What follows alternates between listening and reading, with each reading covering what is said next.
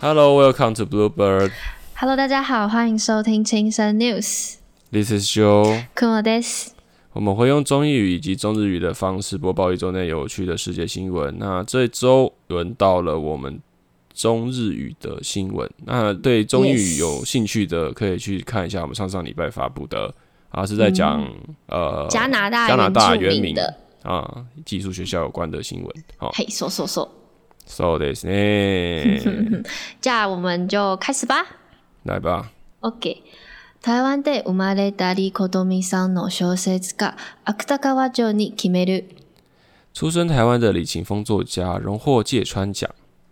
14日、日本で有名な文学賞の芥川賞に2つの小説が決まりました。芥川賞に2作品が選ばれたのは10年ぶりになります。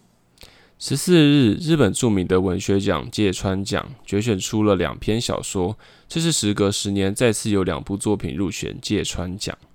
この中の一つは、台湾で生まれたリコドミさんのひか花が咲く島です。リーさんは31歳です。15歳から日本語を勉強して、大学、台湾の大学を卒業した後、日本に来ました。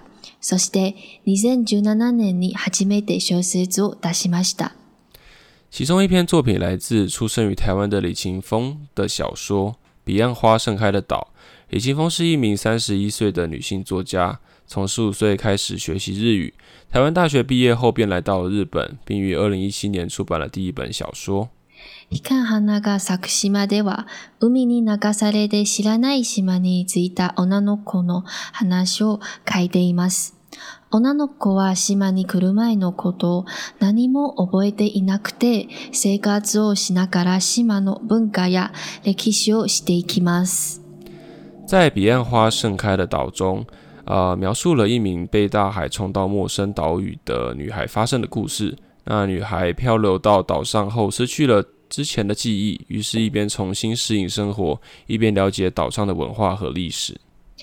芥川賞をもらう人で、子供の時最初に覚える母語が日本語ではない人は二人目です。リーさんは母語ではない健康で小説を書くのは本当に大変で、その苦労はなかなか伝わらないと思います。作家になる前から余一さんのことは尊敬していたので、本当に光栄に思います。呼んでくれた皆さんに感謝したいですと話していました。李勤峰是芥川奖史上第二位非以日语为母语出身的作家。哈，啊，李勤峰在获奖感言上也表示，用日语写小说真的很不容易。我想这些困难也不是三言两语就能传达的出来。成为作家前就很尊敬杨毅先生，所以能达到这份荣誉也感到非常荣幸。最后特别感谢一路支持阅读作品的读者。 好，嘿，那这一篇新闻是在，我记得新闻台湾的媒体好像在七月十五号的时候有做中文版的报道。对，那时候我有看到，其实这个新闻应该也算是蛮版面蛮大的啦。但是我觉得对于芥川奖或是什么是到底这个东西它的难易度什么的，好像台湾的关切度并不是那么重。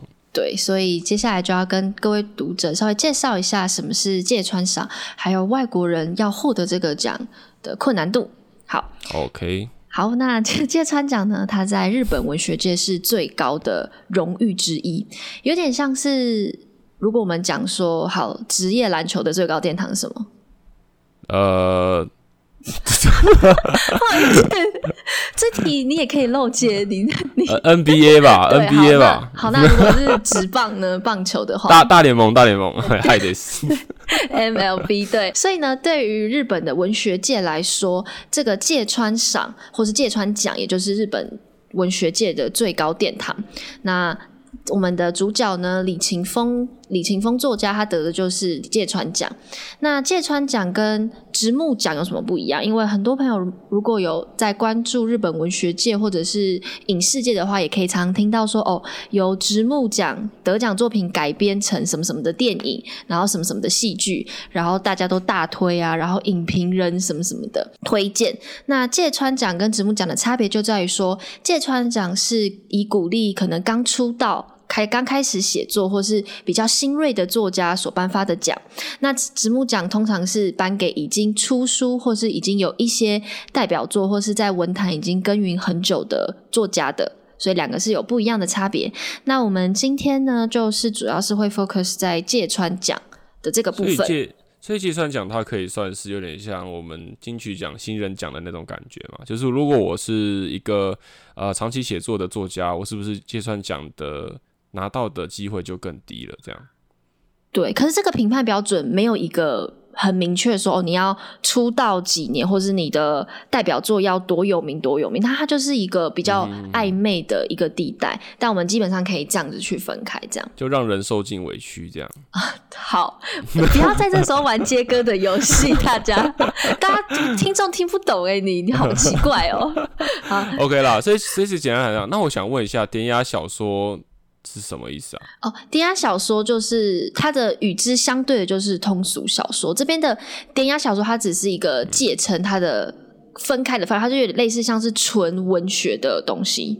纯文学，纯文学就是它的文学性质会比一般我们所说的小说还要再高一点嘛？对，可以这么说。嗯，好。然后，如果你获得芥川奖的话，得奖者会获得一百万日元的奖金，还有一个怀表。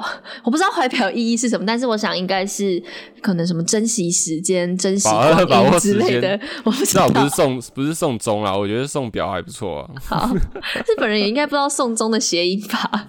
哦，也是。对，好，那芥川赏呢？它顾名思义，它就是有非常有名的文人。在大正时期的文豪芥川龙之介所设立的文学奖，纪念他的，那就应该有听过芥川龙之介吧？还有他的那个非常有名的文学作品叫《竹林中》，或者是或者是或者是那个《罗生门》有吗？罗生门有有有有有有有听过，我们之前也是。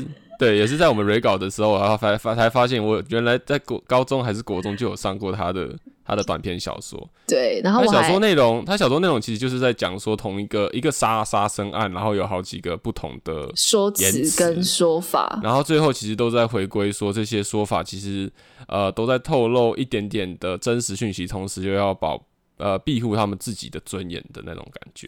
对，所以。我们就是后来有逼着就以去回应，就是去回忆起，就是因为我记得我们高中的时候明明就有读过这个作品，然后他完全没印象，他完全忘记耶。所以我觉得，因为他后来就是经典到被有名的导演黑泽明先生拍成电影《罗生门》，然后轰动全球，就是在全世界都风靡。所以如果大家有兴趣，看过了吗？我看过啦，黑白电影我当然看过啦。好看吗？嗯，就是不是我的偏好啦，对，但是很会很会讲话呢。对，所以如果有兴趣的听众朋友们，可以有机会的话，蛮推荐看电影或者是去看小说，去了解就是芥川龙之介他本人的作品风格。虽然他蛮年轻就。自杀去世了，但是他在日本界还是世界东亚都算是蛮有名的文豪，大文豪，所以也会有这个奖项的流传。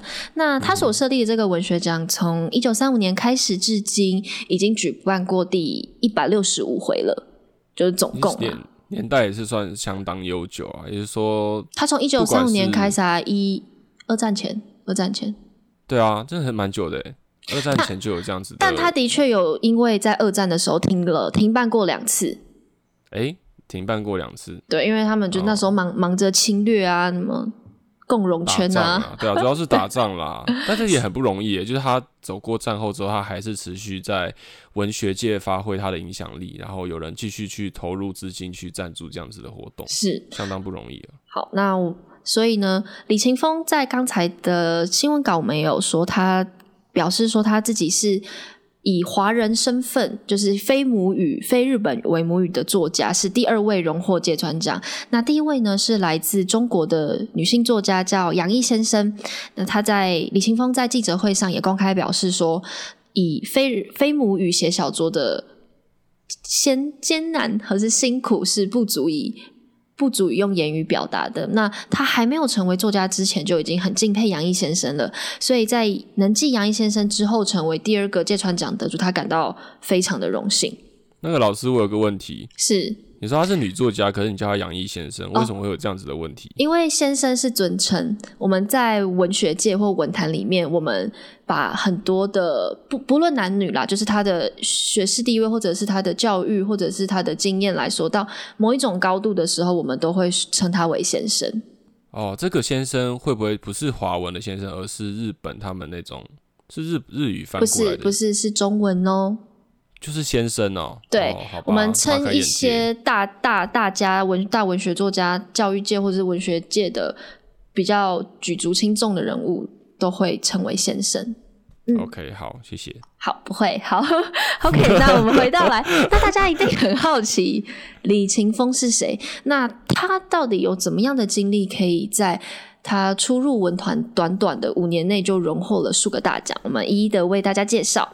李勤峰呢是在一九八九年台湾出生，他从十五岁开始学习日文，那也开始了用中文创作小说，一直到他就读台湾大学的中文系的同时，他也主修了双主修了日文系。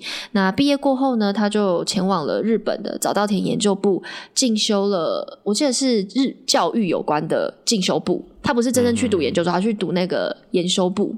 就是有点像是那种呃社会大学啊，就是他没有、呃没有一个就不是是往上修，纯不是硕士啊，对，不是传统纯的硕士这部分的学制，因为日本的学制比较复杂一点，我们就没有太要去探讨。那他毕业过后呢，他就一六年开始就在日本的企业正职的企业。家企业的公司里面工作，那他当时是一边工作，然后一边用日文创作，直到他获奖了。他的第一本第一本获奖的是《独舞》，在二零一七年，他获得了那个日本的群像新人奖，同时也是台湾作家的第一人。那这边跟大家也是科普一下，日本呢有五大纯文学杂志，有各自的文学奖，它指的是刚才有谈到的讲坛社的群像，还有文艺春秋社的文学界，跟新潮社的新潮，集英社的昂，还有合出书房的文艺奖，有这五大文学奖，所以他也真的是算是台湾第一人呢，能获得这五纯文学奖五大文学奖里面的新人奖。嗯，其实也算是举从那时候就有那个举足轻重的一个状态出现了，就是对在我二零一七年的时候，没错，我自己也是很惊讶，是他的年龄很轻，不管是他的本来的年龄，还是他入文坛的的的经历，都非常的年纪轻轻就得到了蛮不容易的奖项在，而且是在日文日语界，不是在中文界哦。对啊，是在日语界而且重点是他感觉也算是学历算高的吧，嗯，而且他的过去十五岁的时候就开始学习日语，所以他对日语的爱跟那个热情，感觉到一直到大长大之后，还是没有去，还是还是没有褪色这样子。对，那不只是日语留给他的经验成为他创作的养分，其实他在从诶他在读那个中中文系的时候，中国古典文学也给他很多的养分。因为事实上，李勤峰并不是他的本名，很多人都以为是本名，但哦，不是本名哦，不是本名，他的他这个李勤峰是一个笔名。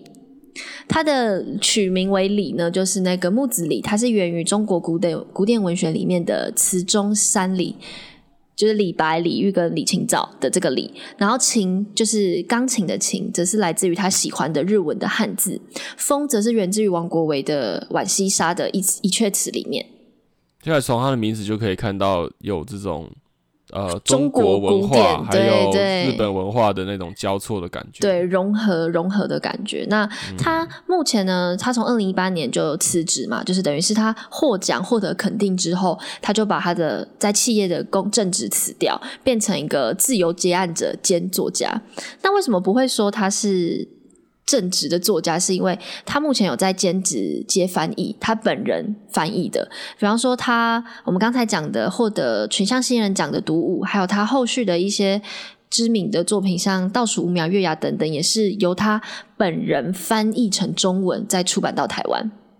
嗯，就是就是他自己本身就是做自己的作翻译，对作家兼所以就会看到作家，然后译者是同一个人。对，然后他本人也相当自豪的说，这在台日的文学界都是非常少见的，就是以不同的身份出现在一本出版作品里面。嗯对，所以如果大家有兴趣，或是听友们已经关注了李清峰的作品的话，你可以去看到他的中文作品的后记里面会出现不同身份抽换的一个语境上微妙的转变，因为他用了两种视角去看，所以他的局限性啊，或者是呃，在小说里面看到的角度都会不一样，有两种不同的味道，我自己觉得蛮特别的。嗯，好，那刚才说了，他二零一七年独舞获得了新人奖之后，那隔两年之后，二零一九年他靠着倒数五秒月牙的这本作品入围了日本芥川奖。与野间文艺新人奖，那这边的入围不等于得奖哦，有点像是我们常看到那个金马的感言，就是啊你落选，他们就会说哦没有啦，入围就是一入围种就是一种，肯定，对对嘿对，类似这种感觉。嗯，但是 但其实已经相当不容易的啦。对啊，因为你看他二七到二九，他出道两年内哦，他第三年的时候就获得了日本文学界的最高殿堂的入围的奖哦。嗯，蛮不容易的。所以这是二零一九的这个入围，好像没有什么印象哈。当初台湾在播报的时候，啊，台湾就是这样啦，没有啦，然后就是要有得奖才算，才入围就不是。什么这样哦。对，好，那坏在坏坏，二零二一年呢，他以刚才新闻中提到的《彼岸花盛开之岛》荣获了第一百六十五届的芥川奖，还有第三十四回的三岛由纪夫奖候补，就是两个他都有，但是一个是候补啦。三候补的意思是什么？候补的意思候补就是没有获奖，但是在入围名单里面，就所以也用一个对，就是有一个哦，用一个哦候补这样就是有人如果 如果有人没有去领奖的话，你就可以得奖，是这个意思。就是他的就是比较委婉的说，但是你就事实知道就是没有没有那个就没上这样子。对，那就考一下那个文学常识题。哎，你知道三岛由纪夫是谁吗？我只知道他是同性恋，然后 哎然后然后然后他他也是以自杀就是结束生命的其中一个文学作家。，对，日本的日本的一个作家，也算是知名代表。那他的代表作品就是金阁寺，他是非常典型的战后文学的作家代表人物之一。刚才呢，和大家介绍的《独舞》跟《倒数五秒月牙》，还有这一次的《彼岸花盛开之岛》，都是李勤峰在创作生涯里面有获奖或是入围的经历。那其他还有其他两三本是没有入围跟获奖，我们这边就不多做介绍。有兴趣的听友们可以自己去查。嗯，好接下来呢，我们就进到了彼岸花盛开之岛。我想跟大家简单的带一下这个故事。这本故事书其实蛮有趣的啊。对我们我们两个在讨论的时候，也就是兴趣兴趣满满这样。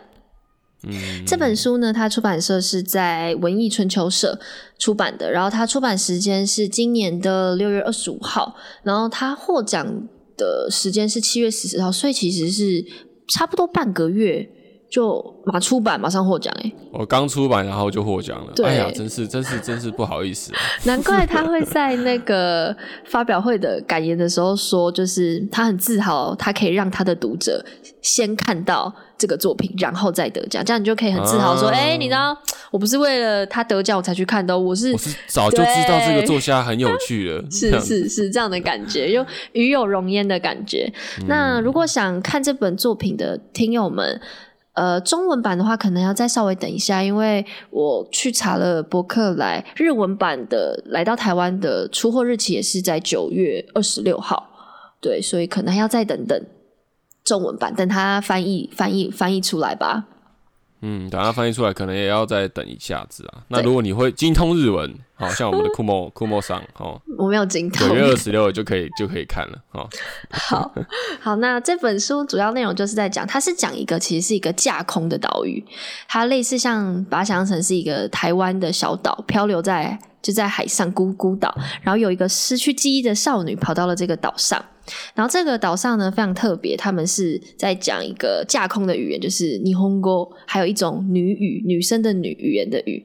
那在这座岛上呢，只有女生才可以学这个语言，然后也才可以帮这个岛上做那种历史传承的传承的事情。所以呢，这个女主角呢叫做乌米，乌米来到这个岛上之后，因为她失去记忆了嘛，所以岛上的领导人就。跟她说好，那从今以后你就是一个新的人了，那你就开始学习我们的语言，然后来我们的岛上生活吧。所以呢，这个故事就在讲说，这名失去记忆的少女如何学习这些独特的文化、习俗、文化、语言跟历史。呃，听友的耳朵够细腻的话，可以听到，哎。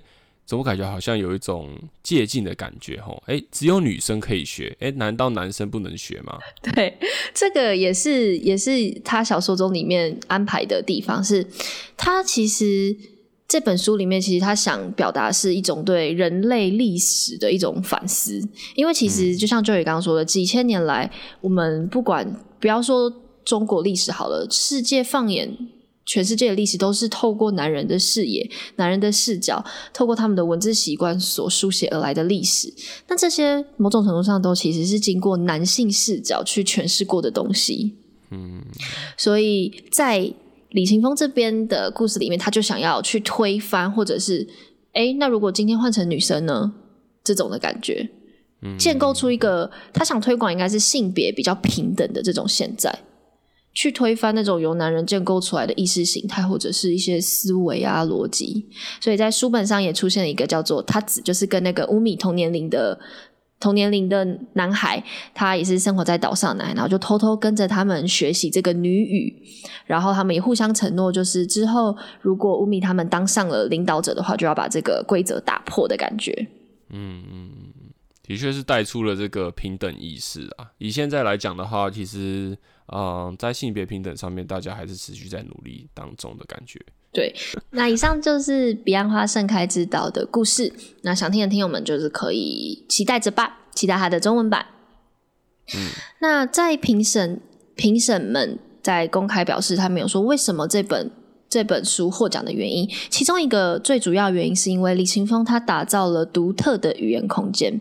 原因是因为他把中文、日文、台语三种的语言混杂糅出，杂糅出了一种叫做奥里克奥里克奥语的一种混合语，然后奥里克里奥尔语，谢喽，克里奥尔语，这其实蛮难念的啦。对，克里克里奥尔语的混合语放进去，那。他把这种三种语言的铺排或者是凸显的技巧放融入在小说里面，更加凸显的是日语的变化性。虽然说他的小说的用字遣词可能不够细致，这边细致代表说的是可能李青峰。因为在日语里面，你同一件事情或是同一个现象、同一个词，它可以有不同的说法。它这边的细致，可能就是指它没有办法用比较精准或是简简洁的语言去形容。那有可能是作者刻意为之，那也有可能是他不想要这么做。那我们不知道。那我们只知道是，它凸显了这种日语的变化性，对于日本的日本的文学界或者是芥川奖评审来说，都是一个日文的很大的突破性的意义在。嗯哼哼，虽然我在看到这则新闻的时候，哎，克里奥尔语我觉得蛮特别的，但是你也很难想象说他到底要怎么样在文学里面做出，或者是小说里面让评审们意意会到。对，我觉得让评审们意会到这件事情是是蛮不容易的。再来，他又不是日本人出身的，对，就觉得他一定要有相当的文学造诣，他们才有办法理解李清峰在讲什么吧。他的这个李勤峰使用的克里奥尔语，是因为部分原因是因为他主修过语言学，然后他当时在宜兰的时候，他知道宜兰有这样一个日语混合而成的混合那个克里奥尔语的例子。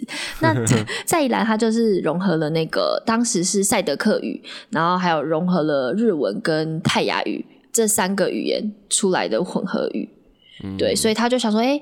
那我们就来试试看，然后就有这种实验性的创作念头。所以他当初在故事设定的时候，就把这个设定融在里面，然后而且成功的写出来了。所以对他本人来，对他本人来说，也是一个很新的尝试。因为很多评论家也很讶异，是说，哎，他们把过去李勤峰他们称之为语言难民。这个语言难民的意思是说，他是一个日文小白的感觉，然后他竟然可以做到，就是日文小白呃，就是说在骂呃人吗？不是不是，小白意思是说他是一个像一张白纸很单纯，或者是说没有这么的有研究的语言难民。他他但他可以在短短的几年四年内就把日语拓展到了一个新的推向一个可能性的境界，而且并且得到了志川赏最高的肯定。所以很多评论家也对于李勤峰这样子的语言的发展性跟可能性创造力感到非常的佩服。我也觉得还蛮讶异的。如果是这样的脉络来看的话，因为他并非母语者，然后又是是又是华人界第二嘛，对不对？没错，嗯，好，那另外一点，我觉得跟现在主流的日文文学界的作品当中很不一样的是，李勤峰在他的作品里面纳入了很多的政治因素、政治立场考量，就大家在他的。人物故事里面，因为他在先前的作品中，我刚刚讲的《独舞》或者是那个倒数五秒月牙里面，他就有提及的，像是太阳花运动，还有九二一大地震，然后还有台大百日维新等等的一些台湾的重大事件。那在这一本的新作中，他其实写到了中国跟台湾之间的关系。我、操，毫不避讳的写啊！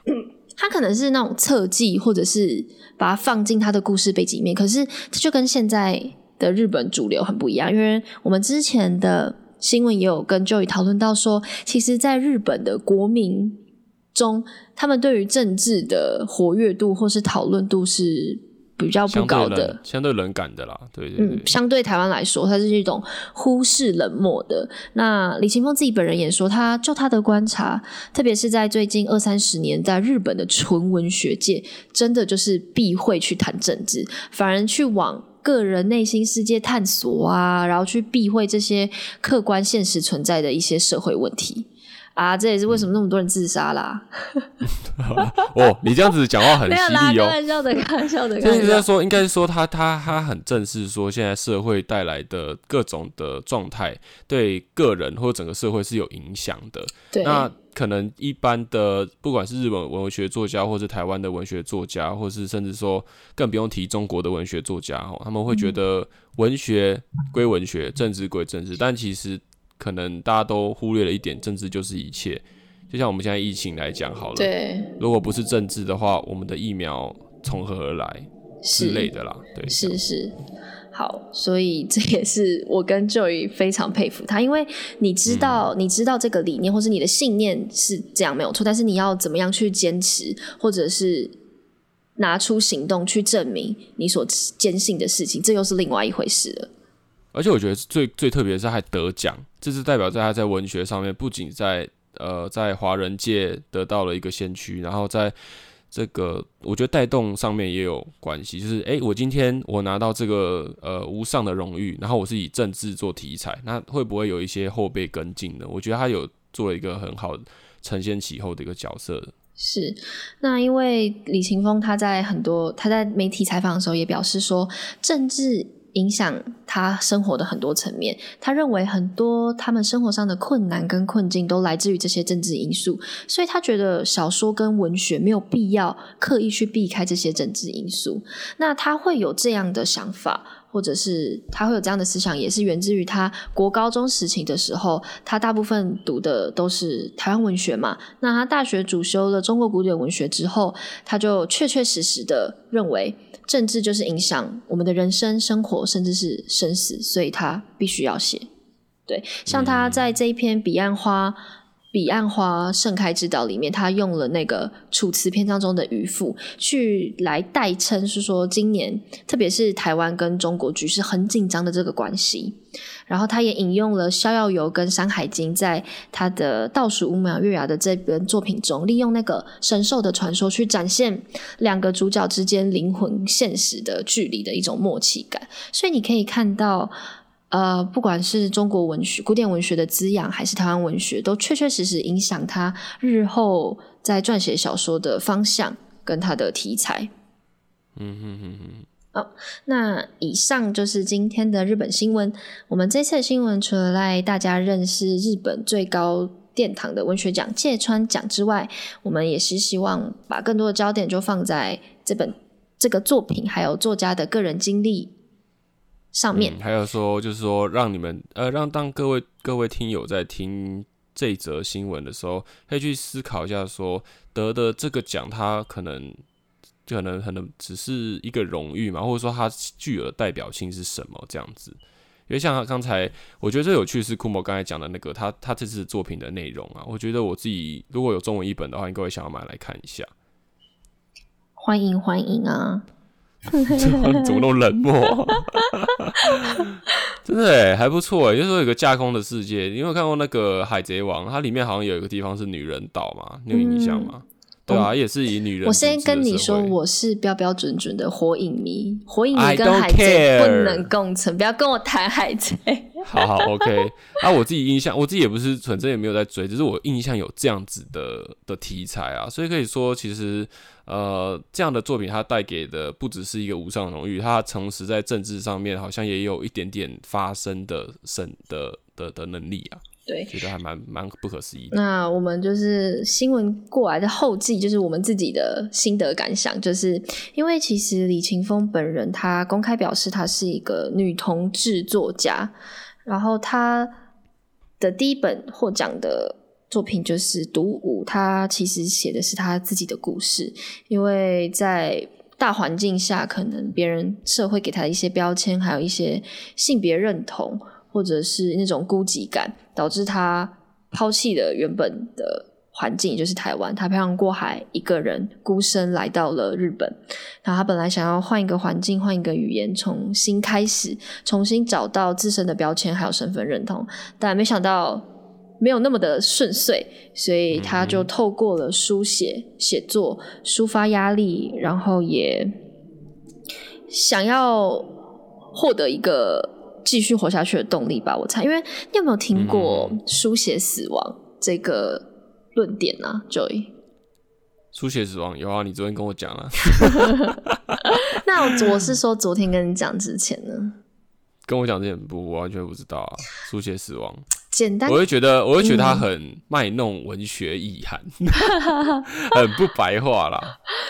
嗯，简单。那你要分享吗？还是你要验收我对他的？